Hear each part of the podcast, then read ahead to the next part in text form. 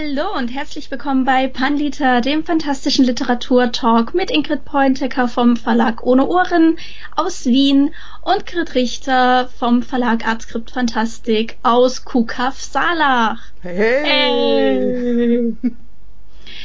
Ja, unser Podcast darf stattfinden trotz Corona, weil wir sind gemeinsam einsam. Ja, Sicherheitsabstand 700 irgendwas Kilometer.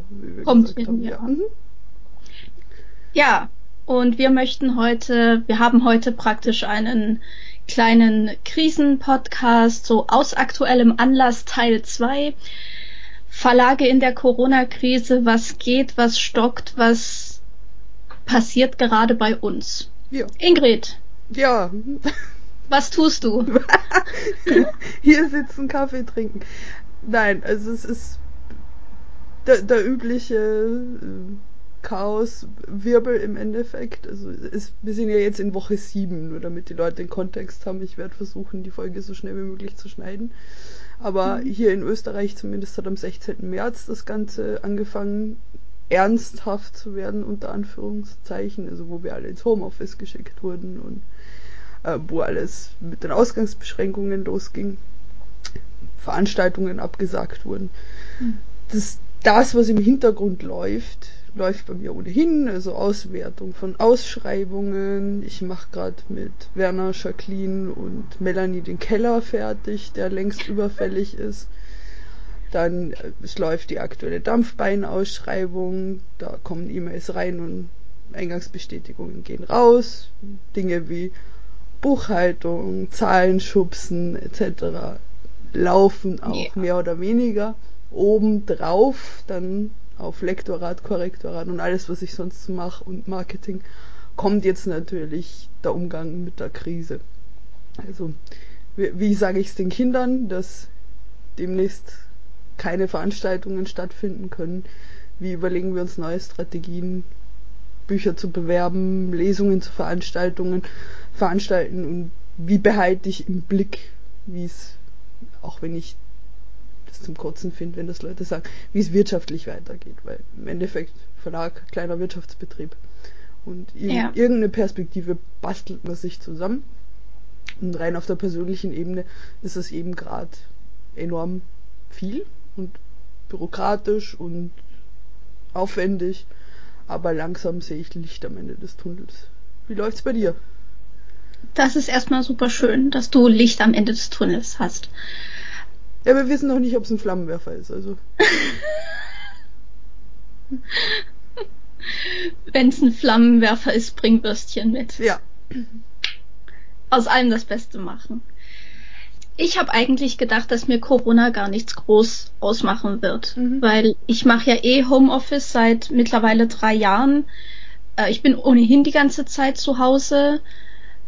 Ich muss nicht groß raus, aber ich habe bemerkt, dass die wenigen sozialen Kontakte, wo ich dann doch mal das Haus verlasse, mir wahnsinnig fehlen. Mhm. Also mit, mit Freunden ins Kino gehen, Käffchen trinken, der Stammtisch in Stuttgart, den vermisse ich arg. Und das sind halt Kleinigkeiten. Natürlich kannst du ohne leben und ich mache jetzt auch keinen Aufstand, dass ich nicht ins Kino darf oder so. Aber das ist dann schon manchmal, wenn du denkst, okay, ich setze mich jetzt einfach mal für ein paar Minuten auf den Balkon oder auf die Terrasse, einfach nur um zu merken, wie es ist, draußen zu sein. Mhm. Ich meine, gut, so eingepfecht sind wir ja nicht. Ne? Wir können raus, wir können überall hin, aber es gibt halt keine großen Dinge zu tun und ich habe zum Beispiel jetzt seit ein paar Wochen das unglaubliche Gefühl, ich möchte unbedingt in einen Tierpark. Oh, okay. Das ist, das ist überraschend. so, total bescheuert. Aber wir haben ja in Stuttgart die wunderschöne Wilhelma, mhm. was ein äh, botanisch-zoologischer Garten ist und dadurch, dass der, keine Ahnung, vor ein paar hundert Jahren gebaut wurde, der hat eine wunderschöne Architektur. Das ähm, begeistert mich tatsächlich mehr als die ganzen Viecher, die da auch rumhängen, diese wunderschöne Architektur. Und ich habe seit einer Weile den, den Riesendrang, da sofort hinzugehen. Geht natürlich nicht, aber es sind so Sachen, wo du dir denkst, ja, früher wäre das kein Problem gewesen und jetzt irgendwie, ja, Aber das ist natürlich alles nichts, das ist alles nichts Überlebendes. Ich sterbe jetzt nicht, weil ich keine Tiger sehe oder sowas. Mhm. Ja, ansonsten kommt natürlich Verlagszeug hinzu und äh, man denkt so, ja, die ganzen Messen haben nicht stattgefunden oder werden nicht stattfinden. Ich persönlich rechne damit, dass dieses Jahr keine Messe mehr stattfindet. Da bin ich völlig bei dir. Also das ist auch meine Vermutung. Also so sehr wie die Frankfurter Buchmesse und die, die Comic-Con in Stuttgart gerade auch Normalität pro, prognostizieren und voraussehen, ich glaube da nicht dran. Ja, ich auch also, nicht. Also zumal ich es nochmal auf einer anderen Ebene skeptisch sehe, weil ich halt vorsichtig sein muss. Ich habe halt einen Grenzübertritt oder zwei Grenzübertritte halt zwischen Messen mhm. und mir. Ja. Und was mache ich, wenn ich dann irgendwo in Tschechien fest sitze auf dem Weg nach Berlin? Bringt auch Eben. niemandem was. Also. Eben. Mhm. Und ähm, die nächste Frage wäre, selbst wenn es eine Großmesse geben würde, würde ich da hingehen wollen? So kurz nach Corona? Ja. Äh, ihr könnt jetzt mein Gesicht nicht sehen, aber es ist sehr krampfhaft verzerrt. Es ist gnatschig, es ist wie ein grantiges Überraschungsei. grantiges Überraschungsei. Nehme ich, nehme ich. Besser als die pinken Überraschungseier. Ja, und man hat ja auch, ich bin da so ein bisschen Oberlehrerinnenmäßig wahrscheinlich, eine Verantwortung für die Leute, die im eigenen Haushalt wohnen, für sich selbst, ja. für seine Gesundheit. Und es tut einfach nicht Not, nur weil ich Bücher verkaufen will, dass ich irgendjemandem mit irgendwas anrotz, was nicht ja. sein muss. Ist so. Und da muss man halt gucken. Also wir haben es ja mit Aktionen wie Bücher haben es dann jetzt ganz gut hingebogen. Das mhm. flacht jetzt bei mir ein bisschen ab. Ich weiß nicht, wie es bei dir ist. Ich habe ja Anfang diesen Monats, sprich Anfang April, oh, Anfang letzten Monats, jetzt ist schon Mai, habe ich meinen Online-Shop mhm. endlich online gebracht. Hey. Und yay! Und ich habe, ich habe sehr damit gehadert, weil das natürlich auch mit Kosten verbunden mhm. ist. Also der Shop an sich, die, Liz die Lizenz, die ich für den Shop brauchte, um den mit meiner jetzigen Webseite zu verwursteln, hat alles Geld gekostet. Dazu dann noch Mitgliedschaft im Händlerbund, dass ich die kompletten Rechtstexte für meine Website habe, dass ich da abgesichert bin und so, hat auch noch mal ein bisschen was gekostet. Und ich habe nach einem halben Monat diese ganzen Kosten wieder drin gehabt. Hm, super, das ist geil. Das ist mega, weil ich damit nie gerechnet hätte. Der Hintergrund ist, ich habe ja schon mal zwei Online-Shops gehabt. Ich habe einen Online-Shop gleich am Anfang, also 2012, wo ich den Verlag gegründet habe, habe ich den gleich aufgemacht und da kam halt gar nichts. Ja, da gar keine Bestellung. Ja, keiner, also. ja klar, kein Schwein kennt mich, kein Schwein weiß, dass es mich gibt. Ähm, ich hatte nicht die Möglichkeit, fett groß Werbung zu machen. Ich hatte nur vier Bücher. Den habe ich relativ schnell wieder eingestampft. Und den zweiten Online-Shop, den habe ich, glaube ich, vor fünf Jahren oder so gemacht. Da war halt, da dachte ich, ja, ich bin jetzt bekannter, ich habe ein paar Bücher mehr. Nö. War genau das gleiche. Der einzige, der bestellt hat, war David Knospe, unser beider ja. Lieblings-David. Und ja, aber mit, mit ein, zwei Bestellungen im Monat kannst du halt sowas nicht aufrechterhalten. Und jetzt habe ich nochmal probiert. Das Gute ist, im Gegensatz zu den vorherigen Webshops habe ich jetzt ein System, wo ich keine monatlichen Raten mhm. zahlen muss. Und das ist ziemlich cool. Das heißt, ich habe einmalig eine, eine Lizenz erworben für den Shop, dass ich dieses Shop-System nutzen kann. Und vielleicht erweitere ich die dann mal, wenn es ein Update gibt oder so. Aber momentan jetzt ist es super cool und läuft. Das ist super. Und Weil ich halt von Anfang an äh, einen Webshop, also wir haben ja mit mhm. E-Books angefangen. Das äh, lief am Anfang halt so mau, das war eine andere Shop-Lösung, die wirklich auf digitale Inhalte zugeschnitten war, wo ich halt eine kleine Provision abgedrückt habe pro verkauften mhm. Buch und dann halt vor drei oder vier Jahren die Umstellung auf den jetzigen Shop, dann auch mit den mhm. physisch vorhandenen Büchern. Wobei ich jetzt eine Verschiebung äh, merke dahingehend, durch, eben auch durch die Krise, dass weniger digital affine Menschen mich dann tatsächlich anrufen oder auf Facebook anschreiben oder auf Twitter und sagen, ja, meine Mama hat es auf der Homepage gesehen, die kann den Webshop nicht bedienen, aber ich kann es per PayPal oder irgendwas zahlen. Äh, bitte da die Adresse, drei Bücher. Also ganz abseits mhm. vom Webshop auf normale Rechnung oder was weiß ich, also mhm. wo sich halt auch viel die Kinder, die Nachbarinnen, sonst wer drum kümmern, dass mhm. die Buchversorgung nicht versiegt. Also das ist neu tatsächlich, dass ich angerufen mhm. werde.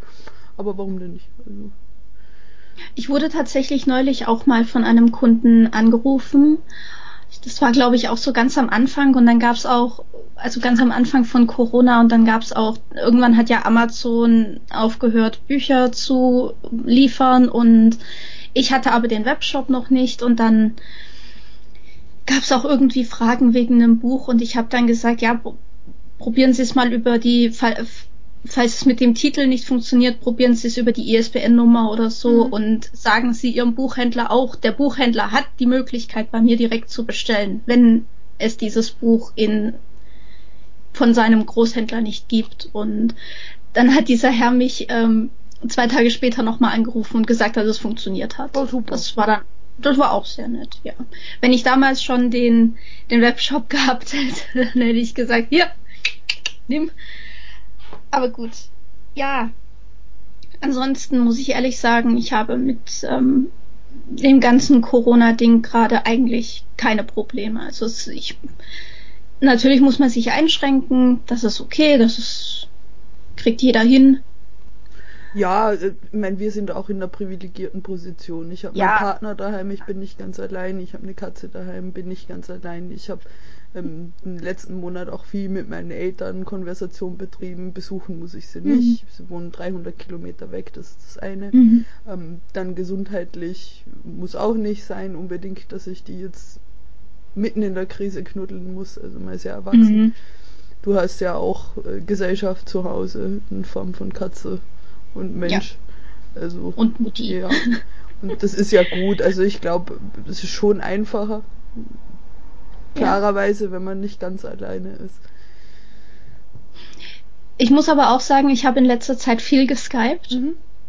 Also ich habe mit, mit befreundeten Autorinnen, Autoren, mit Freunden und so geskypt, weil wenn man sich schon nicht sehen kann, kann man höchstens mal skypen und über irgendwas keine Ahnung. Und wenn es nur übers Wetter reden ja, ist. Ja, oder ein Bierchen trinken über Skype. Oder ein Bierchen. Okay. Ja, genau, genau.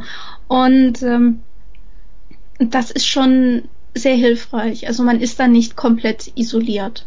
Ja, und man, man geht ein bisschen besser mit seinen Ängsten um. Also ich muss sagen, auf ja. der persönlichen Ebene war es für mich bisher gruseliger als auf der wirtschaftlichen. Eigentlich so aus zwei Gründen. Das eine ist, ich vergleiche es gern mit besoffen sein. Also so, so, eine Krisensituation bringt halt in den Leuten irgendwas hervor, was schon drin war. Mhm. Und bei ganz mhm. vielen ist es halt irgendein Aggressionspotenzial und oder sonst irgendwas, was ich eher unangenehm finde. Ich bin so eine Psoffene, die eher einschläft und bei mir ist auch bei so Stresssituationen eher so, dass ich mich zurückziehe. Ich bin da eher so ein Mensch. Mhm. Das mag nicht jeder, versteht auch nicht jeder. Und das zweite ist, dass wir schon relativ früh, also mein Partner Michael und ich, so eine Mini-Paranoia, wenn wir es so nennen, wir haben. Der mhm. Hintergrund dessen ist, wir gehen eher selten einkaufen, weil ich arbeite viel, er hat viel für die Uni zu tun. Und wir fahren dann halt einmal im Monat zum Großsupermarkt und kaufen halt. Mhm. Wir hatten so im Hintergrund, das muss so im Januar schon gewesen sein, ist mir auf Twitter zum ersten Mal halt Corona begegnet. Damals in China und so und man wusste nicht richtig und ähm, er kommt halt aus dem medizinischen Bereich und dann noch mal drüber reden, was könnte das sein, aber da wusste niemand was. Und dann ein paar Wochen später beim Einkaufen ist uns aufgefallen, ja, irgendwie kaufen die Leute Dosensachen und Getreide mhm. und Reis. Und wir dachten, ja, sind die jetzt alle unter die gestörten Pre Prepper gegangen oder warum hat jeder Toilettenpapier am Wagen? Und, ja. und es war so, es hat sich so in den Alltag reingeschlichen irgendwie. Mhm. Und man ist dann am Anfang noch recht mal ausgelacht worden dafür, wenn man dann gesagt hat, hm, die Stimmung muss ich mir nicht antun, pack einmal mehr in Einkaufswagen, geh lieber wirklich nur noch einmal im Monat einkaufen. Mhm. Und dann kamen ja eh schon die Ausgangsbeschränkungen bei uns, die ja. wirklich auch locker waren. Also das muss man ehrlich sagen, so ich bin kein großer Fan von unserer Regierung, die ist mir einfach zu konservativ, aber man durfte ja raus. Also, Trotz allem war euer Lockdown noch ein bisschen, ich glaube, ein bisschen früher und ein bisschen stärker als in Deutschland. Ja, gut, wir hatten ja auch, ja. ich glaube, wir hatten größere Infektionszahlen. Ja. ja. Ähm, dann gerade auch Ballungsräume. Ja, gut, die hätte die auch, aber. Mhm. Aber es, es, hat sich ja relativ stark dann ähm, auch schon wieder gedreht, weil bei mhm. uns ist ja seit gestern alles offen. Also wir hatten ja einen Fenstertag mhm. am 1. Mai, ihr auch. Und mhm. gestern dann schon wieder die Schlangen vor Ikea. Ich habe es auf Twitter gesehen. Wo ich mir auch denke, Leute, mhm. was braucht ihr jetzt gerade so dringend? Also ich habe in den letzten Wochen eher für mich erkannt, es gibt wenige Dinge, die ich jetzt total dringend brauche von ja. der Außenwelt. Also, Ist so. Ja. Also wir waren gestern tatsächlich, ähm, wollten wir zum Hornbach, mhm. um, um Zeug zu kaufen. Wir sind auf den Parkplatz gefahren und es stand praktisch eine, eine Schlange an Menschen mit Wägen ja. um den ganzen Parkplatz herum. Und dann sind wir praktisch rückwärts wieder rausgefahren. Ja. Und dann sind wir zu Obi, da sah es zwar nicht besonders viel besser aus, aber es ging schneller. Mhm. Und zwar deutlich schneller. Und da haben wir dann, weil wir, es ist halt, wir machen das, was die meisten gerade machen. Wir räumen ein bisschen den Garten um, wir machen viel neu. Und das ist halt auch so ein bisschen was, glaube ich, was viele Leute brauchen, um so ein bisschen sich abzulenken. Mhm. Einfach irgendwas tun, wenn man schon den ganzen Tag zu Hause sitzt. Äh, ich bin neulich mit dem Hochdruckreiniger über die Terrasse gefegt, wie so eine Hexe habe da praktisch alles auseinandergenommen und jeden verdammten Blumentopf auch noch abgesprüht, damit er endlich mal sauber wird. Ja, es war halt einfach, ich, ich kann verstehen, dass Leute jetzt sehr äh, in die ganzen Baumärkte und, und Gartenmärkte fahren, um einfach irgendwas im Haus oder der Wohnung oder Garten etc. zu verändern, damit sie was zu tun haben. Ja, das ist aber auch was, was ich sehr kritisiere. Also ich finde ja. nicht, dass man immer was zu tun haben muss. Also man hat ein bisschen verlernt, auch einfach mal nichts zu tun. Das, das merkt man, schleicht sich sofort ein schlechtes Gewissen ein. Oh mein Gott, ich habe nicht mhm. jede freie Minute für einen Verlag oder für sonst irgendwas genutzt. Ich ja. muss tun, tun, tun. Nein, muss man einfach nicht. Mhm. Manchmal ja. reicht's einfach mal zu liegen und die Wand anzustarren oder mit seinem Partner zu reden oder die Katze zu streichen. Das muss manchmal einfach lang. Und ja. je nachdem, wie sehr das einen runterzieht oder sonst was, muss das auch mal eine Woche lang. Ist so. Ist dann so, weil die Alternative ist, so. ist, dass man irgendwann, ich weiß nicht, krank wird, nicht mehr kann oder sonst was und dann bringt es auch nichts. Mhm. Ja. Wobei dann natürlich auch jeder sehr individuell ist. Ja. Also manche Leute können mit sich allein sein oder mit dem Partner oder der Katze oder Hund oder was auch immer und können einfach auch auf dem Sofa liegen und nichts tun und andere kriegen da den Koller und müssen etwas tun. Ja, ich finde, ja. man sollte schon hinterfragen, warum kriegt man da den Koller? Richtig. Was ist da der Hintergrund? Definitiv. Also, also ich habe gemerkt, dass äh, ich sehr froh bin, dass ich mir Anfang des Jahres eine Playstation zugelegt habe. Und äh, wer mir auf Twitter folgt, beziehungsweise ich mache das über den Verlag, also mein, mein Twitter-Account ist ja gleichzeitig Privat und mhm. Verlag. Mhm. Und ich poste dann ab und zu meinen Stand. Ich spiele jetzt, glaube ich, zum dritten Mal die Tomb Raider Trilogie durch und reg mich dann auf über die ganzen Bugs und Sachen, die da drin sind. Oh, ein Albtraum, aber ich spiele es immer wieder, weil es so Spaß macht. Und was ich da auch bemerkt habe, ist, wie gut meine Hand-Augen-Koordination sich verbessert mhm. hat durch das Spielen. Es ist total deppert, aber äh, Stellen, wo ich beim ersten Mal spielen wirklich tagelang dran gesessen habe, weil ich es nicht hingekriegt habe, diese und jene Tasten gleichzeitig zu drücken. Die mache ich jetzt flupp fertig. Ja. Es ist so geil. Es gibt mir ein gutes Gefühl, weil hey, ich bin mit Mitte 30 noch lernfähig. alle Ü40er, die das hören, ja, das ist Kinderkram da, hey. Ja, das ist dieser blöde Scherz. Ich meine, wir Millennials, also wir sind ja diese antiken, alten, ekligen Millennials mhm. gerade noch. Mhm. wir sind halt quasi mit Dosennahrung während dem Studium aufgewachsen und so. Wir sind es halt ein Stück weit gewöhnt. Also so, so drastisch, glaube ich, wie für die. Das ist ein Boomer, ist es für uns nicht. Ja. Also, Nee, ich, ich glaube, die, also die, die nach, also nee, die, die vor uns kamen, waren die Boomer, oder? Ja, ja, und, und die, die quasi unsere Elterngeneration. Halt. Genau, und die, die nach uns kamen, sind das jetzt diese Gen Z ja, die, oder die Dinge? auf TikTok sind. Ja.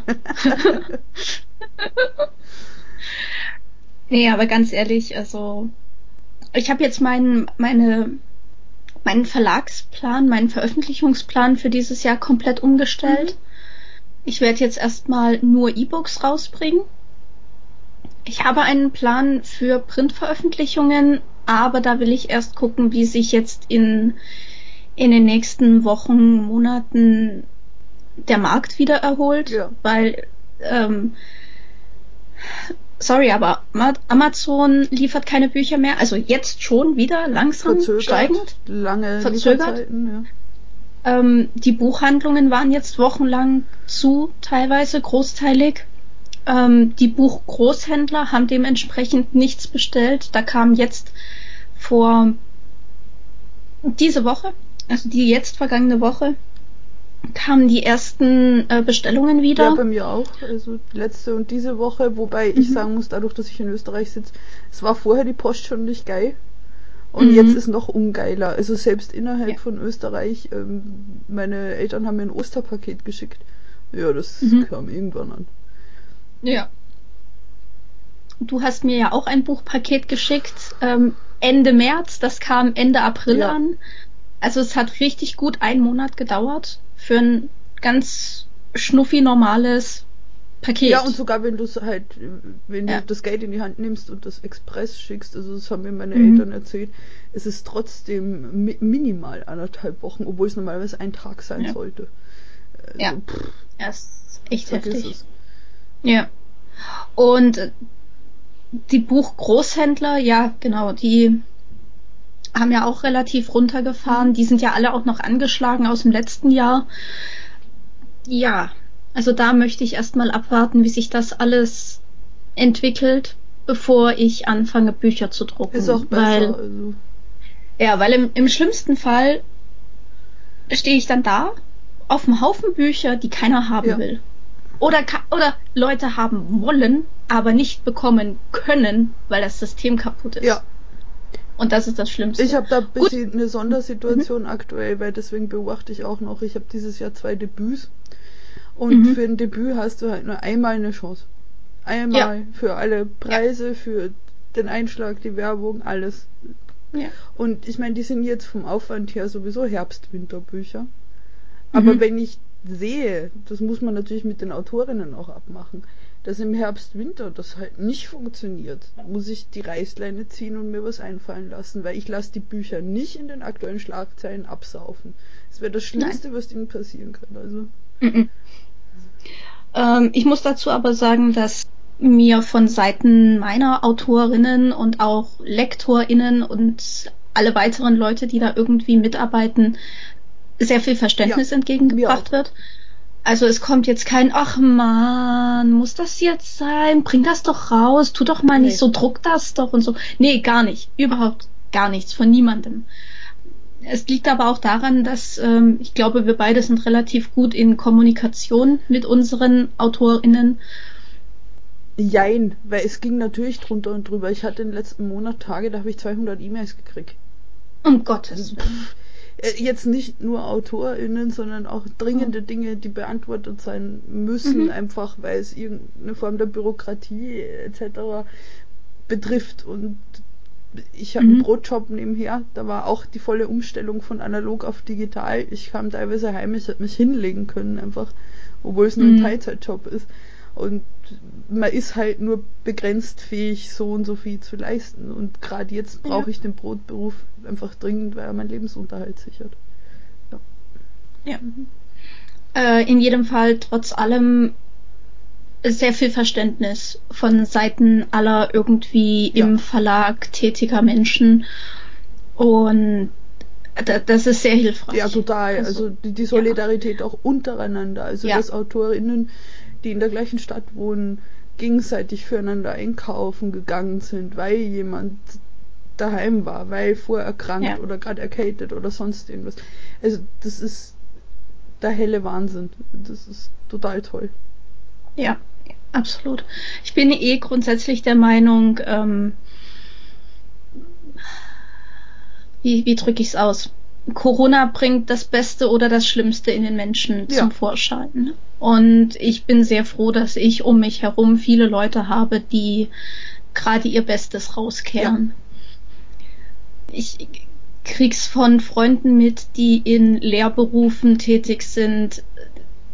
Die müssen gerade wahnsinnig viel stemmen. Ja. Also wenn ich das ganz ehrlich, wenn ich das höre, ähm, ein, einer meiner Autoren ist Lehrer und der sagt, er ist, er, er ist praktisch YouTuber geworden. Mhm. Na, er muss, er muss Videos, er muss Lernvideos aufnehmen, er muss äh, Lernunterlagen zusammenstellen. Er muss das alles kommunizieren, er muss mit seiner kompletten Klasse skypen oder Videokonferenzen aufbauen. Also du wirst praktisch oder du musst als Lehrer, je nachdem, wo du wohnst und wie stark das ist, musst du praktisch mittlerweile keine Ahnung, vom IT-Manager bis zum YouTuber alles ja. sein. Und wenn ich dann mitbekomme, dass äh, an Universitäten, wenn du halt irgendeinen Prof hast, der schon kurz vor der Rente ist und äh, keine Ahnung von moderner Technik hat und der muss dann aber alles einstellen, es ist halt wie, weiß nicht. Es braucht halt auch Zeit. Also es man braucht muss sagen, Zeit, dafür, ja. dass wir das jetzt sieben Wochen akut haben, waren die meisten in meiner mhm. Umgebung immens schnell, irgendwelche ja. Lösungen zu finden, irgendwie ja. einen Pi zu kriegen. Und äh, wir haben ja noch nicht das Ende vom Lied. Wir wissen ja noch nicht, wohin die Reise geht. Also, das ist. Ja. Ja. Wir müssen gucken. Mhm. Meine Hoffnung ist ja, dass wir ein bisschen was äh, dieser ganzen positiven Dinge in die Zukunft, in die Zeit nach Corona mitnehmen. Ja dass die Leute begreifen, man muss nicht wegen jeder kleinen Pupsi-Konferenz in den Flieger steigen ja. und irgendwo hintuckern. Man muss nicht wegen jedem kleinen Scheiß das Auto nehmen, man muss nicht wegen jedem kleinen Scheiß das und das machen, sondern man hat die Möglichkeit eben durch Videokonferenz sich irgendwo zusammenzusetzen. Finde ich gut und hoffe, dass das irgendwie weitergetragen wird. Ja, das hoffe ich natürlich auch. Also es ist schwierig. Ich weiß nicht, wie da Deutschland im Vergleich ist, aber ich habe da schon noch mal den Eindruck, dass Österreich da krasser ist, weil mhm. die Realität ist, wir sind ein immens reiches Land, weltweit gesehen und europaweit gesehen. Und die Schere zwischen denen, die ganz viel haben und die ganz wenig haben, ist aber ziemlich groß. Und mhm. gerade dieser extrem motivierte, übermotivierte Neoliberalismus ist halt bei uns schon ein Ding im Endeffekt. Dieses man ist nur jemand, wenn man arbeitet und möglichst Vollzeit und möglichst viele mhm. Überstunden. Ich glaube, das sind wir irgendwie Europameister in, im Überstunden machen. Und aber wirklich so, bis ich, es ist völlig legitim, wenn es dein ganzes Leben lang gearbeitet hast, dass du mit 50 einfach umkippst und tot bist. Weil du warst zumindest mhm. brav und hast gearbeitet und hast gemacht und hast getan. Und in die Falle gehen halt gerade auch wieder viele rein. Und ja das klingt wahnsinnig bösartig und ich wünsche jedem nur das Beste, aber manchmal stehst du da und so wie sich die Leute verhalten, hoffst du, dass das ganze System mit einem Krachen scheißen geht. Ganz einfach. Also, weil die ganzen ja. Kleinunternehmen in meiner Nähe, die hatten es echt schwer, die letzten zwei Monate, mhm. waren aber auch auffällig schnell drin, Alternativen zu finden. Das waren kleine Lebensmittelläden, die auf Abholung Bestellungen zusammengestellt haben, Buchhändlerinnen, die direkt geliefert haben oder auf Abholung das Fenster aufmachen durften, solche Dinge. Damit haben mhm. sich die Großen schwerer getan. Und was ich halt gern mitnehmen würde, ist nicht so dieses Kauf lokal, sondern Kauf dort, wo die Leute irgendwie versuchen, schlau auf, auf deine wie auch immer gearteten Kaufbedürfnisse einzugehen. Mhm. Das finde ich auch gut. Also es ist ja praktisch das, was ich gemacht habe. Eigentlich hätte ich den Online-Shop viel später erst machen wollen und jetzt habe ich gesagt, gut, jetzt äh, mache ich das Ding halt. Ja. Es ist jetzt auch, ich meine, das ist in Planung. seit letztem Jahr, seit der ganzen scheiß Kacke da mit KNV und Libri. Mhm.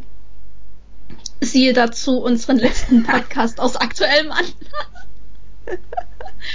ähm, und ja, jetzt Corona hat mich praktisch angeschubst, zu sagen, okay, jetzt ziehe ich das durch und ich bin sehr, sehr froh, dass ich es gemacht habe. Wie gesagt, es kommt äh, unglaublich viel bei rum, es kommen viele Bestellungen und es ist super schön. Bitte nicht aufhören, bitte weiter bestellen. Mhm. Danke, danke, bitte bestellt, bestellt. Bei Ingrid auch bestellt, bestellt. Diese Solidarität, die darüber kommt, auch, dass die Leute sagen, ich bestelle da jetzt einfach und es ist egal, ob da Versandkosten mit draufkommen und ich könnte die gleichen Bücher bei Amazon bestellen und da würde ich keinen Versand bezahlen oder so. Das ist toll. Es ist, ich, ich ich habe auch die Möglichkeit, es gibt so äh, Nachrichten, Notizfensterchen. Ja. Und dann kommt manchmal, es ist so schön, dass ihr jetzt auch einen Online-Shop habt. Ich freue mich total. Ja, bei, ja, bei mir auch so das Notizfensterchen, das habe ich eigentlich eingerichtet für wenn jemand ein Geburtstagsgeschenk eingepackt haben will oder so. Aha. Und dann steht da drin, passt auf euch auf, grüß mir die Katze, danke ja, für das Bonbon. Oh, Herrlich. Süß. Es ist so schön und es ist so motivierend. Also für alle, die das Notizfensterchen nutzen, um Nachrichten uns zukommen zu lassen, danke. Danke, das tut wirklich gut. Auch diejenigen, ja. die. Äh, es, es, geht ja nicht nur darum, bei uns zu kaufen, sondern wir sind ja recht klein. Aber ich merke es ja. auf Twitter, wir werden halt immer wieder erwähnt. Das ist ja vollkommen scheißegal, ob, mhm. ob man äh, erwähnt, dass wir lustig auf Twitter sind, ob wir gute Bücher machen, ob wir ab und zu mal in einem Podcast labern ist mir eigentlich recht egal. Also ich will nur, dass sich halt rumspricht, dass es auch was anderes gibt. Ich habe, ähm, ich wurde neulich auch erwähnt, ich glaube mit dir zusammen sogar. Die ähm, heilige Dreifaltigkeit der Fantastik. genau, genau die heilige Dreifaltigkeit der Fantastik. Artskript Fantastik, Amrun und ohne Ohren. Das ist schön. Ja, und ähm, ich habe mir dann mal angeguckt, wer noch erwähnt wurde. Und das waren halt einfach alles nur Großverlage.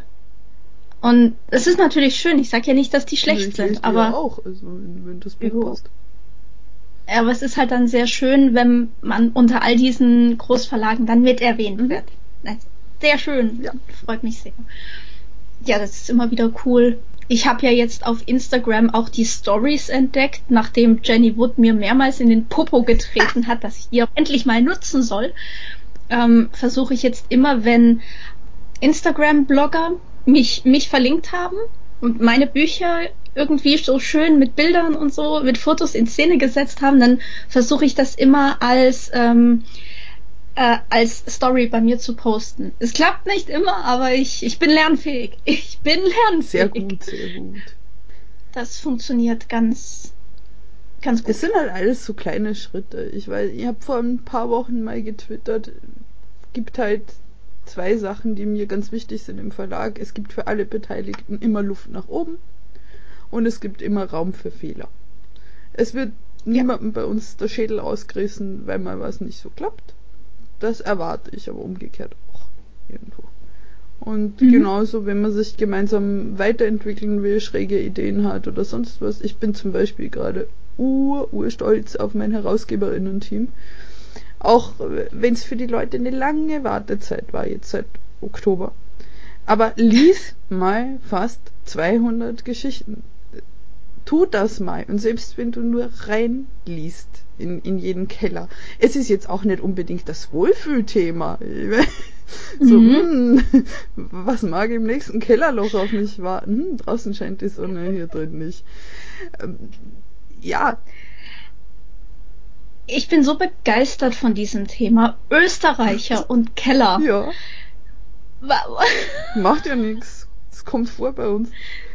Das ist der Hammer ich bin schon richtig, richtig neugierig. Ich stehe ja kurz mhm. davor, also die, diese Schlussauswahl zu kriegen.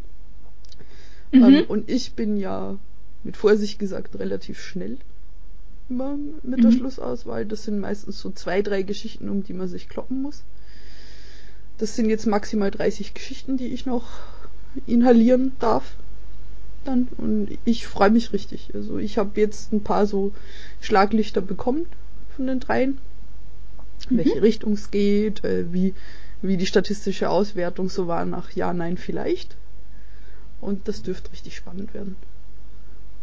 Das klingt auch super spannend. Vor allem, wenn ich schon höre, dass sie sich relativ einig sind, dass wirklich so etwas mehr als eine Handvoll wirklich herausragende Geschichten dabei waren. Und, ja. Bin, das ist super. Ja. Ich bringe jetzt auch endlich, also ne, in, in, in weißer Voraussicht bringe ich jetzt auch ein sehr langjähriges Projekt endlich zu Ende, nämlich die Steampunk-Akte Asien. Ja.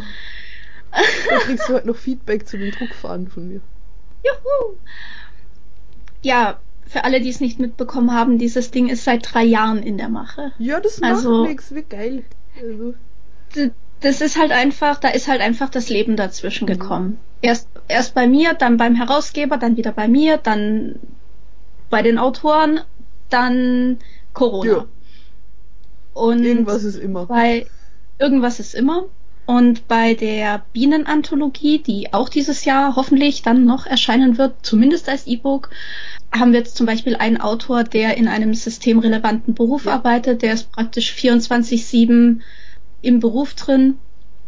Und da kannst du dem nicht auch noch auf der Tasche liegen und sagen, jetzt mach aber mal die Korrektur von deinem, von deiner Kurzgeschichte mhm. fertig. Mhm. Und er hat gesagt, er macht's, aber er braucht erst wieder so wenn er wieder ein Wochenende hat, dann wird das gemacht. Aber dann muss man halt sagen, gut, ist okay. Ja.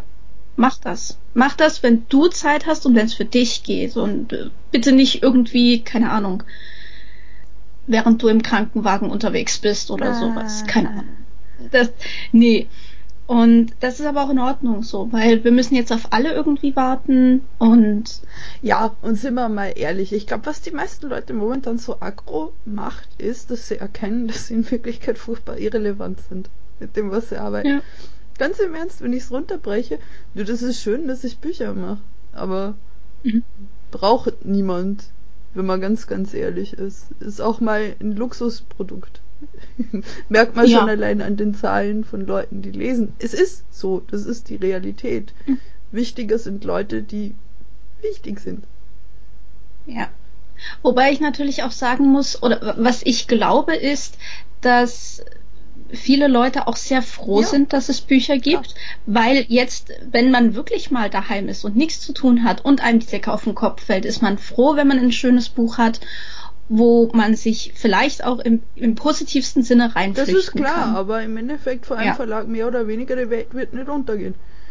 Nee. So ehrlich muss man schon auch zu sich sein, finde ich. Das ist ja, und apropos ein Verlag mehr oder weniger, Verlagssterben geht weiter. Wen hat's jetzt putzt?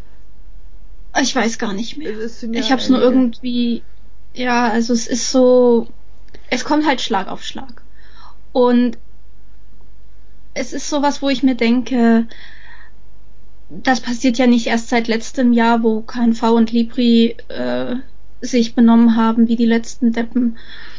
Und man, man muss eigentlich froh sein, dass man noch da mhm. ist, dass man irgendwie noch durchhält, dass man irgendwelche Wege findet. Andere hat's weggeputzt. Ich weiß nicht, ob du so der Meinung bist, über Geld redet man nicht, aber ich habe es auf Twitter bei dir ja mitgekriegt. Du hast ja nicht um eine Förderung oder so angesucht. Genau. Nein, aber das liegt daran, dass ich ja den Verlag nicht mhm. hauptberuflich mhm. mache. Ich bin ja angestellt und ich bin der Meinung, in, also ich bin nicht von den Einnahmen meines Verlages mhm. abhängig. Ich habe mein Gehalt, das kriege ich jeden Monat, das ist okay, damit kann ich leben, fertig. Meine Familie ist nicht von den Einnahmen meines Verlages abhängig. Niemand ist von den Einnahmen meines Verlages abhängig. Warum um Himmels Willen sollte ich mhm. Förderung antragen? Das, das ist mein Bier und ich kann mir nicht vom Staat in so einer Situation das Hobby bezahlen lassen. Und ich bin ganz ehrlich, ich bin fuchsteufelswild auf alle Verlage, die das Dann tun. bist du sauer auf mich. Immer. Immer. Nein, weil Immer. ich habe lange tatsächlich Nein. mit mir gehadert und habe dann auf deinen Tweet gesehen. Und mhm. bei uns gibt es ja diesen ähm, Härtefallfonds im Endeffekt. Mhm. Das ist so ein Einmal-Ding über, also dreimal Ding eigentlich über Beobachtungs Beobachtungszeitraum drei Monate. Und ich muss sagen, ich, ich habe schon drum angesucht. Ganz einfach, weil ähm, die Veranstaltungen wegbrechen werden, das stimmt. Ich bin auch nicht abhängig von den Einnahmen des Verlags, aber blöd gesagt, mein Verlag ist abhängig von den Einnahmen des Verlags. Ich habe Fixkosten wo ich mhm. nur begrenzt bereit bin, von meinem persönlichen privaten Gehalt da mordsmäßig viel zuzuschießen. Und ich sehe halt die Auszahlung an meine Autorinnen schon als deren Gehalt auch. Und die werden natürlich kleiner, je mehr ich runterfahre. Und da finde ich, ist es schon auch die, die Pflicht von einem Staat, der solche tollen Dinge wie Fluggesellschaften und Fußballmannschaften jetzt rettet, dann bitte auch kleinen Unternehmen mit ein paar hundert Euro unter die Arme zu greifen. Das ist, das ist mir auch klar, dass wir das in Zukunft alle wieder zurückzahlen dürfen, brav, mit Steuern und sonst irgendwas. Aber, ja. ja. Mhm. Aber da hake ich ein. Das heißt, du hast einen Kredit Nein, erhalten. Das ist eine Nein. nicht rückzahlbare Einmalhilfe. Okay. Ich habe noch nichts bekommen. Ganz einfach, weil die sowieso mhm. so überfordert sind. Wenn ich nichts krieg, weil ich, ich kann sowieso nicht viel kriegen, weil meine, meine Lebenshaltungskosten quasi sind ja durch meinen Hauptberuf gedeckt. Also mhm. das, ich, ich gehe nicht am Hungertuch. Deswegen. Ja. Ich habe es halt auf den Verdacht hingetan, ja, wenn es mir die Messen ein bisschen abfängt, ist gut. Wenn nicht, mhm. dann scheiß drauf im Endeffekt. Aber. Ja. Okay, vielleicht bin ich da auch in einer sehr privilegierten Lage dann gewesen, dass ich da jetzt so gesagt habe, nee, das, wenn du deinen Verlag nicht hauptberuflich machst, dann hast du nichts zu Nein, beantragen. Ich beide Ansichten total okay, weil ich habe wirklich, mhm. wirklich lang überlegt. Bei der ersten Welle, die die ausgeschrieben haben, hätte ich nicht beantragen können. Da war es eben so, dass ein Ausschlusskriterium war, diese Doppelversicherung über Broterwerb und Selbstständigkeit. Mhm. Jetzt ist es das nicht mehr. Und ich sag mir, ja, Mhm. Äh, blöd gesagt, wenn es ich nicht mache, macht es ein anderer. ja. Klar, wenn du diese Möglichkeit hast und wenn das, ich sage jetzt mal, vom, vom Staat auch so gewollt mhm. ist, dann ist das ja okay. Dann wärst du ja blöd, wenn du es nicht machen würdest. Bei uns in Baden-Württemberg ist es, soweit ich weiß, so, dass du nur dann etwas bekommst, wenn dein Beruf oder das Geld für den Beruf, den du machst, ausschlaggebend für das Einkommen und das Überleben mhm. der Familie okay. ist.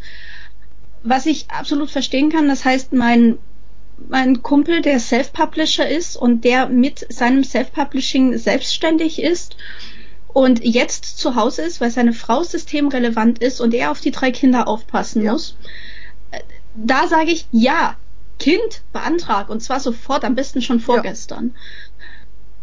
Ja. Was ich nicht nachvollziehen kann, sowohl bei Verlagen als auch bei anderen Firmen, ist dieses, ähm, meine Firma hat sowieso schon nicht funktioniert. Ja, okay. Aber jetzt will ich Geld haben, dass sie, weißt du, bei dir denke ich mir, deine Firma funktioniert, du brauchst halt einfach nur ein bisschen was, was dich aufpusht, dass du deine Leute zahlen kannst, dass du zukünftige Bücher zahlen mhm. kannst, dass du durchkommst ohne dass du jetzt von deinem eigenen Geld extrem viel ja. reinbuttern musst. Das ist ein Riesenproblem bei kleinen Verlagen.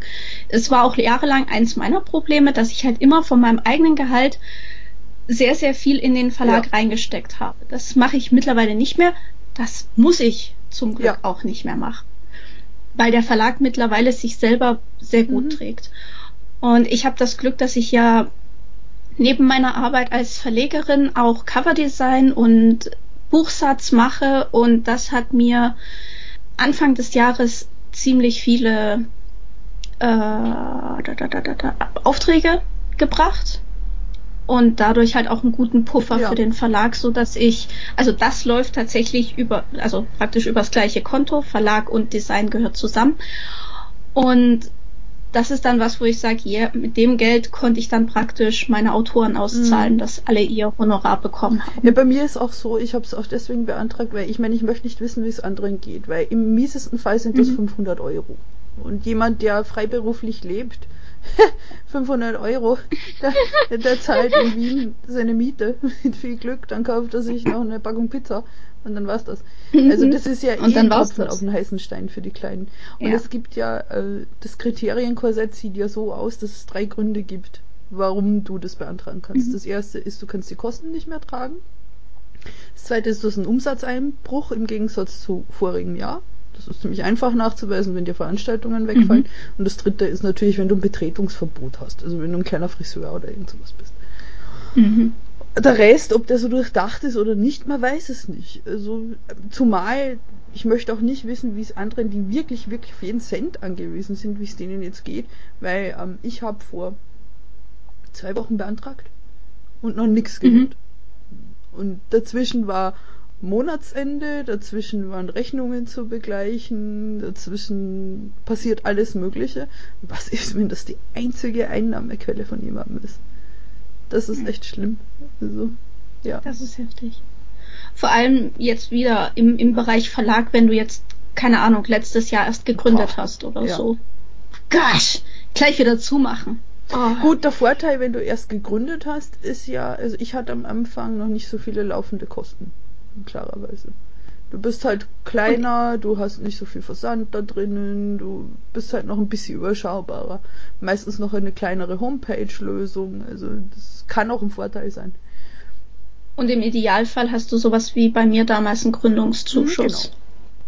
Genau. Ja, dass der dann auch ein bisschen hilft. Gerade in dieser Ja, da würde mich mal die Meinung von den Leuten da draußen interessieren, weil wir da so verschieden sind. Also wie, wie seht ihr das? Also Verlag, Hilfe beantragen, ja, nein, auch mit der Vorausschau im Herbst keine Veranstaltungen. Wer ersetzt uns das? Ist es legitim, dass wir das ersetzt haben wollen? was macht man da draus? Also ich bin da mit mir selbst recht uneins. Ja, wie ist eure Meinung mhm. dazu? Redet mit uns. Ja. Ah ja, was gibt's noch?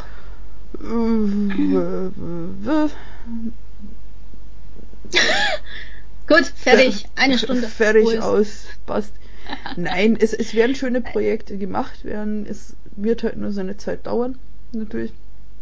Und man muss ja. einen Modus halt finden. Ich finde es extrem weise und mutig und toll von dir, dass du sagst, du druckst erstmal nicht. Weil ja. ich, ich habe die Scheiße am Laufen, dass Dinge einfach an der Grenze festhingen, die aus der Druckerei kamen, etc. Es ist momentan eher ein Klotz am Bein, wenn was mhm. ganz neu kommt. Von daher tausend dicke Eierpunkte für deine Entscheidung. Mhm. Ja, also ganz ehrlich, ich habe mir dann auch einfach gedacht, das ist irgendwo wirtschaftlicher Selbstmord. Ja. Jetzt drucken zu lassen. Gut, äh, wahrscheinlich könnte ich, wenn ich jetzt Neuheiten rausbringe, wenn ich jetzt Neuheiten drucken lasse und rausbringe, könnten die möglicherweise gut über den Online-Shop mhm. laufen. Das könnte ich mir gut vorstellen. Vielleicht aber auch nicht. Ich weiß es nicht. Momentan, das, was in meinem Online-Shop am meisten gekauft wird, sind praktisch die Bye-Bye-Books. Ja das sind diejenigen, die halt im, aus der Buchpreisbindung genommen wurden, die runtergesetzt sind, die es jetzt für 5 Euro gibt. Ja, kaufen, kaufen, kaufen. Dies ist eine Kaufempfehlung. Werbung. Und das ist total in Ordnung. Ne? Das, ist, äh, das ist super cool. Bitte kauft die. Weil die meisten Leute kaufen ja nicht nur ein Buch. Gut, manche kaufen ein Buch und wenn das dann, wenn der ganze Ablauf dann gut war, dann kaufen sie mehrere gleich. Ja. Das habe ich jetzt beobachtet. Das finde ich super cool.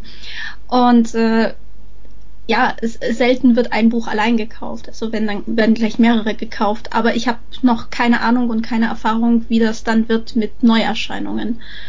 Ob die Leute dann sagen, yeah, kaufe ich gleich, mega cool, vorbestellen oder halt nicht. Ja. Das wird sich dann später zeigen, wenn ich da doch mal eine Vorbestellaktion in, in, in ja, in Anspruch nehme, wenn ich das dann doch mal starte. Bei mir, ich merke es auch, weil du das mit dem Bye-Bye-Books sagst, bei mir gehen momentan auch eher so die günstigen, die Abverkaufsbücher, die kleinen Bücher. Mhm. Das ist A, ganz gut, weil kleine Briefe tendenziell noch ein bisschen schneller ankommen als die ganz großen Pakete. Und natürlich, die Leute sind auf Kurzarbeit zum Großteil oder haben ihre Arbeit mhm. verloren, leider Gottes, und haben nicht so ja. das Riesenbuchbudget, wollen aber trotzdem was Schickes lesen, dann gibt's halt mal ein günstigeres oder ein kleineres. Und das ist auch Eben. okay. Wir haben ja Bücher für jeden. Genau, und das finde ich auch total in Ordnung. Also jeder Kauf, jeder Kauf mhm. hilft, jeder Kauf hilft dem Verlag. Und wir hätten ja die Bücher nicht zu dem Preis angeboten, also billiger angeboten, wenn wir daran nicht ja. auch noch etwas verdienen würden. Also das ist jetzt nichts, was wir tun, weil wir, ähm, weil wir Bücher loswerden wollen. Ja, wir wollen auch Bücher loswerden, aber wir verdienen trotzdem noch was dran. Ihr müsst also kein schlechtes Gewissen haben, wenn ihr die billigen Bücher genau, kauft. Schla das ist voll in Ordnung. Genauso wie ich immer eine Lanze breche für die leicht liebgehabten Bücher, die ich ab und an reinstelle. Die sind halt, die haben mal eine Verfärbung an der Ecke oder sind mal ein bisschen heftiger angefasst oder haben dort mal, weil ich unvorsichtig war, mit dem Messer beim Paket aufschneiden, eine kleine Ecke weg. Mhm. Aber die sind sonst perfekt gut. Die, die kann man auch ja. lesen, die kann man sogar verschenken, wenn jetzt jemand nicht drauf steht, dass das ein Deko-Objekt ist, sondern ein Leseobjekt, dann äh, total super. Also ganz, ganz eklige stelle ich da nicht rein. Die, die, die kommen äh. eh weg. Also, Eben. Von daher. Ja, aber sonst grundsätzlich muss ich sagen, läuft's gerade ganz mhm. gut. Die, E-Book-Verkäufe äh, sind ja weiterhin, die kann ich weiterhin nicht auf der Webseite anbieten, auf, also in meinem eigenen Online-Shop. Da ist was in Planung. Mal gucken, ob es funktioniert. Aber die E-Book-Verkäufe über Bookwire, also über meinen Großhändler, die funktionieren wunderbar. Da geht was. Und ja, das macht mich eigentlich auch schon sehr glücklich. Also all diese kleinen Sachen, der Webshop, die E-Book-Verkäufe, das tut schon gut alles abfangen, was ich hätte über die Messen verkauft. Hätte, hätte, hätte, über hätte, uh, ihr versteht, ich was glaub, ich meine. Ich glaube, ist recht ähnlich. Ich denke, dass wir da beide auch sehr vorsichtig sind, dass wir so weit runterfahren, dass die Verlage gut weiter bestehen können, dass wir versuchen, mhm. so offen wie möglich zu kommunizieren. Es gibt momentan Situationen, das kann jetzt ich für mich sagen, da macht's gerade keinen Spaß. Also gerade so im Rückblick 2019 war schon unlustig und ich hätte eigentlich ein bisschen ein entspannteres 2020 gebraucht. Äh, das kann man sich halt nicht aussuchen. Aber hm. ich bin halt motiviert weiterzumachen. Ich weiß, es wird funktionieren. Also, ob es immer gut funktioniert, ist fraglich, aber muss es das? Da muss man sagen, nö. Ganz im Ernst. Das ist, ich, ich bestelle teilweise auch Sachen bei, bei großen Firmen oder bei mittelgroßen Firmen und die kämpfen momentan mit dem gleichen. Also, mhm. das klingt jetzt so, total sophisticated und schlimm. Ich lasse mir mein Lieblingsmüsli per Post schicken, weil ich halt diese Müsli-Firma sehr gern mag. Das ist so eine mittelgroße Müsli-Firma. Die haben momentan auch Probleme mit dem Versand und bei denen läuft auch nicht alles rund und so. Aber die nehmen es halt mit einem sympathischen Lächeln und einer Entschuldigungs-E-Mail und bin ich sauer? Nö. Ich will, ich will mein Müsli haben. Ob das morgen oder mhm. übermorgen ist. Pff.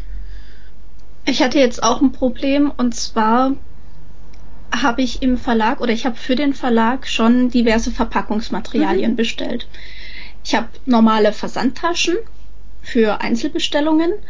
Ich habe kleine Kisten und dann habe ich wieder sehr, sehr große Kisten für größere Bestellungen vom Großhändler.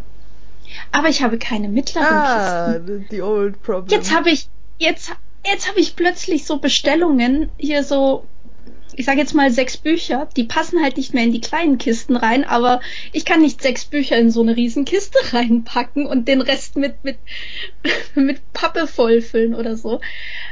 Und ich habe jetzt der der Dame, die ist ist eine Freundin von mir, die viel bestellt hat, habe ich eine E-Mail geschrieben. Ich habe gesagt, du, es tut mir so leid, aber ich habe gerade nicht die richtige Kistengröße. Ist es für dich in Ordnung, wenn die etwas später kommen? Oh, ist kein Problem nimm dir Zeit und wenn die nächste Woche kommen, ist auch nicht wild und es passt ja, sie wohnt auch in Baden-Württemberg, okay. da ist die Post relativ schnell. Das geht dann schon, aber das sind echt so, so Probleme, wo du dir denkst, ich muss, ich brauchte nie mittlere Nein. Kisten. Brauchte ich nie. Ich weiß nicht, ob ich das hier schon mal erzählt habe, aber den Unfall, den ich mit meinen Luftpolster-Kuverts mal hatte. Ich, Nein. Es gibt die eiserne Regel, das geht auch für Firmen bestellen, die abends bestellen, die betrunken. So. Und es gibt einen österreichischen Verpackungsgroßhändler, der netterweise so in ein bis zwei Tagen nach Wien liefert. Ich wusste, diese Falttaschen brauche ich, die mittleren Kisten, die großen Kisten. Und dann stand da irgendwie so Aktion Luftpolster-Kuverts, die genauso groß sind wie meine 12 mal 19 Taschenbücher, also die bis 300 Seiten. Mhm. Und die waren so unfassbar billig, dass ich halt gleich mehrmals auf diesen Button draufgehauen habe und habe mein Wein ausgetrunken bestellt, war glücklich, dachte, nö, es kommen so 100 Luftpolsterkuverts. So, das war 2013. Ich habe bis heute noch welche.